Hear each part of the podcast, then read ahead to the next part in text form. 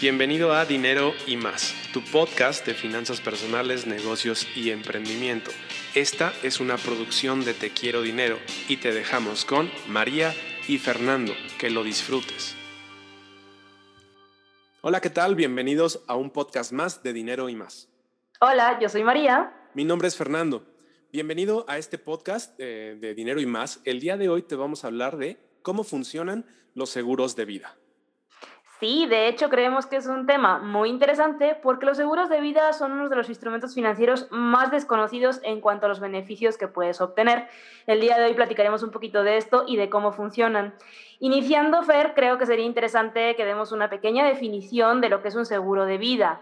Y bueno, en definición, contemplamos que un seguro de vida es un contrato que protege a las personas de cualquier riesgo asociado a una cuestión que pueda generar una pérdida de vida, es decir, que protege de fallecimiento o una cuestión de incapacidad. Después los seguros de vida evolucionaron, pudiendo también cubrir el tema de sobrevivencia. También platicaremos un poquito de eso, dejando una cantidad de dinero para los beneficiarios en el caso de fallecimiento o para el contratante en el caso de invalidez o de sobrevivencia. La verdad es que son instrumentos financieros bastante interesantes, pero que mucha gente justo no sabe cómo funcionan y que muchos se preguntan cómo le hago para contratarlo, cómo le hago si es que tengo un seguro de vida o cómo le hago si es que alguien tenía un seguro de vida, ¿no? Son preguntas que mucha gente se comienza a hacer o se hace cuando habla o cuando escucha hablar de estos instrumentos y entonces iremos desglosando algunas de sus funciones. Y justo tocando ese tema, María, ¿para qué sirve un seguro de vida? Sí, es un punto también interesante porque la gente dice, pues si yo no quiero pensar en morirme, pues ¿para qué me puede servir a mí, no? Entonces, la realidad es que hay una gama muy amplia para apalancarnos del seguro de vida, como decíamos, como instrumento financiero, y algunos de ellos, por ejemplo, son el tema de utilizarlo como un instrumento de herencia asociado a su función principal de proteger el fallecimiento de, una persona, se puede utilizar como herencia, ya que eso nos va a reducir un montón la carga impositiva, como si en vez de entregásemos una propiedad o algún otro tipo de bien. Entonces, justo algunas de sus funciones es, como dice María, usarlo como un tema de herencia, que lo hace bastante interesante. Hay diferentes tipos de seguros de vida, ¿no? Dependiendo de para qué lo quieras usar, depende justo este tipo. Hay personas que, por ejemplo, un seguro de vida lo puede usar para ahorrar hacia una meta. Una meta como, ¿cuál es, María? Bueno, como el adquirir una casa, como la educación de los hijos, como el retiro, que en algunos países como México se vuelve tan importante, como poner un negocio, al final la meta la pone cada quien, pero sí es un instrumento de ahorro dependiendo de las condiciones que dices del producto. Es, es, así, ¿no? Como mencionas, o sea, lo puedes usar como un instrumento, un instrumento para heredarle algo a tus, a tus dependientes, digámoslo así, o no necesariamente dependientes, porque también hay historias de hijos que dejan un seguro de vida para sus padres, por ejemplo, si es que ellos llegan a fallecer, y no necesariamente los padres son dependientes, pero eh, pues lo dejan como esta parte que le puede corresponder a sus padres en caso de él fallecer. ¿Qué otras funciones podríamos encontrar dentro de esta parte de los seguros de vida, María? Algo que se vuelve muy interesante es que se puede trabajar con un producto de estos como una herramienta para deducir impuestos, ya sea que tengas, por ejemplo, a los empleados de tu empresa bajo un seguro, si el contratante es la empresa, va a poder deducir impuestos, o si se, utiliza como herramienta de eh, ahorro para retiro, también tiene una cuestión de incentivo fiscal. Esto es muy interesante respecto a lo que comentabas, Fer, por el simple hecho de que aunque muchos productos estén bajo el nombre de seguro de vida, tienen condiciones diferentes. Y eso es lo que los hace beneficiosos para algunos de las funciones u otras. También de qué va a depender de qué va a depender que vayas hacia un producto u otro, ¿no? Claro, justo, y ese, ese tema, por ejemplo, de cuál es el tipo de seguro de vida que a mí me conviene, es algo que nosotros vemos con nuestros clientes, nosotros como asesores de seguros, que justo vamos definiendo la meta, el tipo de seguro, para qué lo quieres y con base en ese te proporcionamos pues uno u otro producto para que juntos pues lleguemos como a esa meta, ¿no? Eh, quiero profundizar en algo que decías, María, porque esta parte de proporcionarlo como un adicional para tus empleados si bien para la empresa viene bien, porque al final deduces impuestos, deduces impuestos al estarles pagando este seguro de vida a tus empleados, al final también generas otra cuestión que es bastante interesante bastante importante, que es el fidelizar a esos empleados, ¿no? Entonces lo puedes usar también como una herramienta para fidelizar a tus empleos. ¿Por qué? Porque sabemos que no todas las empresas les otorgan este tipo de prestaciones como un seguro de vida. Ya después hablaremos también sobre los seguros de gastos médicos mayores, pero también funcionan de esta manera, ¿no? Fidelizas a tus empleados. Efectivamente, hay ahí algún, un par de productos que pueden cumplir con esta función, ya sea, por ejemplo, el hombre clave o un seguro de vida grupal que también te funciona para lo mismo. La realidad es que tienen eh, unas virtudes bastante amplias en cuanto a esta parte de fidelizar eh, empleados y que mucha gente lo desconoce. Es correcto, ¿no? Y bueno, la pregunta que nos hacíamos es, ¿Cómo funcionan los seguros de vida? Y justo María, tú me comentabas sobre unos ejemplos que me parece que son bastante buenos a la hora de explicar el cómo funciona un seguro de vida. Sí, creo que es una forma sencilla de explicarlo y súper coloquial, algo que nos da muchísimo sentido a la mayoría de las personas, porque muchas veces nos hemos visto en alguna situación difícil y hemos buscado ayuda de nuestra gente cercana. Entonces pensemos que existe un grupo de amigos, ah, pensemos en cinco amigos, y que deciden poner en una bolsa una cantidad de dinero pensando en proteger a su familia si en algún momento ellos llegasen a faltar. Digamos que cada quien pone un millón de pesos. Un millón de pesos. Quiere decir que en la bolsa grupal tenemos 5 millones de pesos de las personas que fueron poniendo ese dinero en la bolsa.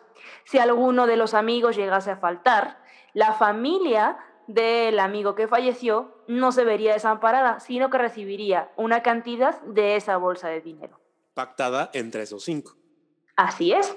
Todo esto se pacta desde el inicio, tanto la cantidad que se va a aportar como la cantidad que va a recibir el beneficiario en el caso de que ese familiar, esos dependientes económicos, llámese esposa, hijos, padres, los que al final van a notar esa ausencia a nivel económico, dejemos la parte emocional, vamos al grano de, de la parte económica, que también está, y entonces van a recibir ese capital como apoyo del grupo de amigos que sabe que van a pasar por alguna dificultad económica. Buenísimo. Y por ejemplo, María, ¿qué pasaría si yo soy parte de sus amigos o, supongamos, mi grupo de amigos no tiene familia? Entonces, ¿para qué voy a poner yo dinero en una bolsa si no tengo beneficiarios? Esa es una pregunta súper interesante y que se da bastante cuando, por ejemplo, vas a ver a alguien que no cuenta con dependientes económicos y te dice, bueno, en ese ejemplo yo no, yo no entro porque si yo me voy no dejo a nadie este, en riesgo o desamparado. Y sí, puede ser que así suceda. Sin embargo, ¿qué ocurre si el que al final tiene un accidente o una enfermedad que deja a esa persona en una situación de incapacidad, de una cuestión de que no pueda llevar a cabo una actividad económica sobre la cual sustentarse? Entonces, ¿quién se hará cargo de esa persona? En este caso, por ejemplo, eh, no lo hemos comentado en, las funciones de un, seguro de vida, pero también hay una cuestión de protección por invalidez total y permanente. Y entonces yo junto con mis amigos ponemos el mismo millón y si a mí algo me incapacita totalmente para hacer la cuestión económica a la que yo actualmente me dedico, entonces ellos me apoyarían tomando dinero de esa bolsa para mí que yo actualmente ya no podría seguir generando dinero de otra manera. ¿Es correcto? Efectivamente, de hecho podríamos considerar que es un conjunto de personas que se estima cubriendo la situación dificultosa de la vida del otro, ¿no? De alguna manera evitando lo que tenga que salir ahí fuera a pedir con un, con un vasito, ¿no? Es así como en tus amigos, sabiendo que esto nos podía ocurrir a cualquiera, ponemos ese dinero en la bolsa para protegernos entre todos. ¿no? Está buenísimo porque estos dos ejemplos ¿no? que hacemos con cinco amigos y cinco amigos, parecería muy, pues sí, muy fácil de explicar, pero realmente nosotros como asegurados de una aseguradora, lo que estamos haciendo es eso. Estamos colocando parte de nuestro capital a resguardo de una aseguradora donde cada vez más personas van y hacen lo mismo para que si en algún momento yo tengo un siniestro que pueda ser fallecimiento y entonces la aseguradora venga con la bolsa completa de todos ellos, y le otorga a mis beneficiarios el monto pactado desde el inicio. O bien que eh, si yo me invalido, la aseguradora venga y me apoye con la cantidad pactada desde el inicio para que yo pueda pues seguir, eh, no sé si decir sobreviviendo, ¿no? Eh, entonces, creo que el ejemplo es muy bueno, los dos ejemplos son muy buenos para explicar a grandes rasgos cómo es que funciona un seguro de vida. Pero no quedemos, no, no nos vamos a quedar ahí solamente, ¿no? Porque, ¿cómo es que sí, o qué es lo que tengo que hacer, María, para que una aseguradora me cubra sí o sí? Ok, puntualizando, para empezar, tienes que contratar el producto, ¿no? Tienes que llegar a este acuerdo entre estos amigos, o en este caso con la aseguradora, para decir, yo quiero cubrir mis riesgos, si en algún momento algo me pasa, yo quiero que conste aquí que yo soy parte de, de soy un contratante, que estoy dejando mi millón, ¿no? Entre comillas, para si algo me llega a ocurrir, que mi familia se quede protegida o yo quedarme protegida en el caso que algo me, llegue a ocurrir. Entonces, el primer paso sería contratar. Si no lo contratas, obviamente estás fuera del grupo de amigos. Totalmente, ¿no? Y el segundo punto no sería solamente contratarlo, sino pagarlo y pagarlo a tiempo. Exacto. Ya sea las condiciones en las que lo hayas contratado, hay seguros que son temporales, es decir, que pagas por un año y tienes la opción de volverlo a renovar al año, o hay seguros que contratas durante cierto periodo de tiempo y los estás pagando regularmente, ¿no? Pero tienes que cumplir con esos pagos, porque si no, pues el seguro no te cubre, ¿no? Sí, definitivamente esto es muy importante. También habría que considerar, y creo que no lo teníamos como en nuestro listado, pero sí definitivamente tiene que ser una empresa que esté regulada bajo la Comisión Nacional de Seguros y Fianzas aquí en México. Porque, bueno, pudiera aparecer cualquier eh, persona por ahí diciéndote que él pone la bolsa, que tú pongas el dinero, ¿no? Claro. y entonces esto es importante porque está bajo la ley del contrato de seguro. Esto es un contrato pactado entre la aseguradora y el contratante. Totalmente, ¿no? Eso es bien importante y qué bueno que lo, que lo mencionas. La siguiente parte que tiene que pasar para que el seguro funcione y que por eso es que mucha gente cuando escucha hablar de un seguro de vida dice, no, yo no quiero eso porque yo no me quiero morir. Y es que, que, haya un riesgo, ¿no? O sea, es decir, el riesgo es que te puedas morir, que puedas fallecer. Y de hecho, pues creo que no hay nada más seguro que en todos en algún momento mm, pasaremos por ahí, ¿no? Todos en algún momento moriremos. Sí, algo inherente de haber nacido es que en algún momento nos vamos a morir, eso definitivamente. Pero bueno, como habíamos comentado, como cubren diferentes cosas, una de ellas es que fallezcas, otra es que te invalides o también en el caso de los que, de los que habíamos comentado, utilizarlo como ahorro, como inversión, una de las posibilidades es que... Que sobrevivas, que sobrevivas al tiempo, ¿no? Y que eh, muchas veces en el programa que teníamos anteriormente, justo en Te Quiero Dinero, los miércoles, hablábamos mucho de este tema de ahorrar para el retiro. Ya haremos programas de en dinero y más acerca de este tema, pero que te, pues sí, te invitamos justo a no dejarlo de lado. Yo sé que puedes ser muy joven, tú que nos escuchas del otro lado, que puedes ser muy joven, pero créeme, entre más rápido o entre más joven empieces a ahorrar para tu retiro, será mucho mejor. Y cuando finalizas el plazo de este seguro, pues te dan tu dinero. Sí, que de hecho nosotros como asesores lo hemos visto un montón de veces, a lo que le apostamos siempre es a que nuestros clientes lleguen a finalizar el plazo y reciban su dinero para lo que, lo que quieran, ¿no? Lo que destinaron. Eh, la realidad es que pues es algo que también cubre. Totalmente. Oye María, ¿y cómo puede ser que yo queriendo contratar un seguro no me cubra? Ok, imaginemos que eres una persona de alto riesgo, que te gusta hacer paracaidismo, que utilizas armas de fuego, que tienes alguna enfermedad terminal, casi casi estás este, ya conectado a una máquina. Cosas de estas pueden hacer que no seas un sujeto asegurable por parte de la compañía. Consideremos que al final pues, es una empresa y busca que a través de esta gestión de los fondos de sus asegurados también recibir un, monto. Si todas las personas que están al borde del fallecimiento lo contratasen, estaríamos descapitalizando la empresa y dejaría de tener sentido, ¿no? Claro, totalmente, ¿no? Eh, como dice María, justo el tema de que tengas un riesgo más alto, no necesariamente a veces implica que, que la empresa directamente te va a decir que no te va a asegurar. A veces puede ser que te, ellos lo llaman extraprimar, es decir, que te cobran un poco más, ¿no? Y también entra en este tema de el alto riesgo, algún tipo de enfermedades como por ejemplo diabetes o que hayas tenido cáncer o que tengas VIH, Este tipo de enfermedades, algunas empresas directamente te dicen, yo no te aseguro, algunas otras empresas te toman la asegurabilidad, pero con una suma asegurada más pequeña. ¿Qué es la suma asegurada? El monto que están dispuestos a pagar en dado caso que a ti te pase algo. Para resumir. Entonces, esa sería otra parte de cómo no me cubriría un seguro a estos médicos mayores o si tuviese que pagar un poco más para que me cubra. De hecho, el hecho de no declararlo y que sí exista esta situación también puede generar una cuestión de que no te cubran, pero ahí va, porque tiene sus, eh, sus cositas, ¿no? Aquí en este caso, las letras chiquitas del contrato dirían que si no lo declaraste, pero pasan dos años, entra en algo que se llama indisputabilidad y entonces es en ese momento cuando ya entra en una cobertura. Es correcto, esta parte que menciona María es bien importante, ¿no? Porque si tú, y no, y ojo, no es para mal aconsejarte, ¿no? De hecho, el consejo siempre va a ser declararle a la aseguradora cualquier problema o cualquier enfermedad que tengas porque estás firmando un contrato de buena fe.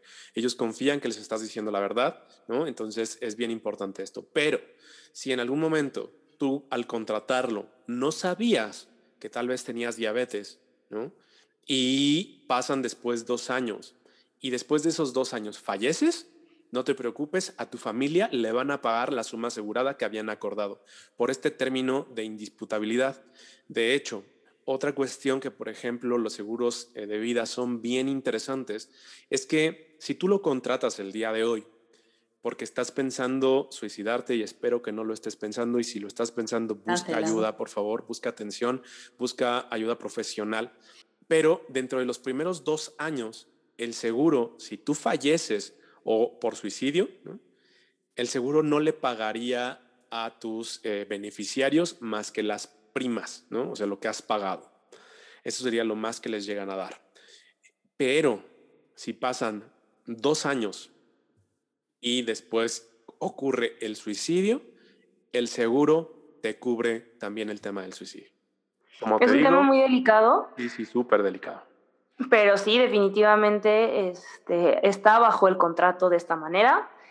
Obviamente esperamos que nadie lo busque usar de esta forma, pero sí existe en el contrato esta cláusula. Es correcto, ¿no? Y lo repito y lo voy a repetir, ¿no? Si estás pensando o, ha, ha, pasado por tu mente justo esta situación, busca ayuda profesional, escríbenos también, nosotros te podemos pasar ahí datos de algunos psicólogos este, para que te apoyen con, con este tema. Y pues ¿Algo más que te gustaría agregar sobre este tema de cómo funcionan los seguros de vida, María? Pues solo añadir, y que creo que quedó claro en el cómo sí, un cómo no sería pues no pagar en tiempo, ¿no? Y, creo que eso había quedado claro desde el inicio, pero entrando en el cómo no, reforzando ese punto, ¿no? Buenísimo, pues esperamos que eh, la información que el día de hoy te damos haya sido sencilla, haya sido fácilmente digerible y recuerda que nos puedes escribir a hola arroba o buscarnos en nuestras redes sociales. Nos encuentras así como Te Quiero Dinero, Facebook, Instagram, en YouTube también encuentras justo estos podcasts, pero en la versión video. Y pues para nosotros es un placer compartir educación financiera contigo en estos podcasts de Dinero y más. Hasta luego, María. Hasta luego, suscríbanse. Suscríbanse, déjenos sus comentarios y nos vemos aquí en otro episodio de Dinero y más. Hasta luego.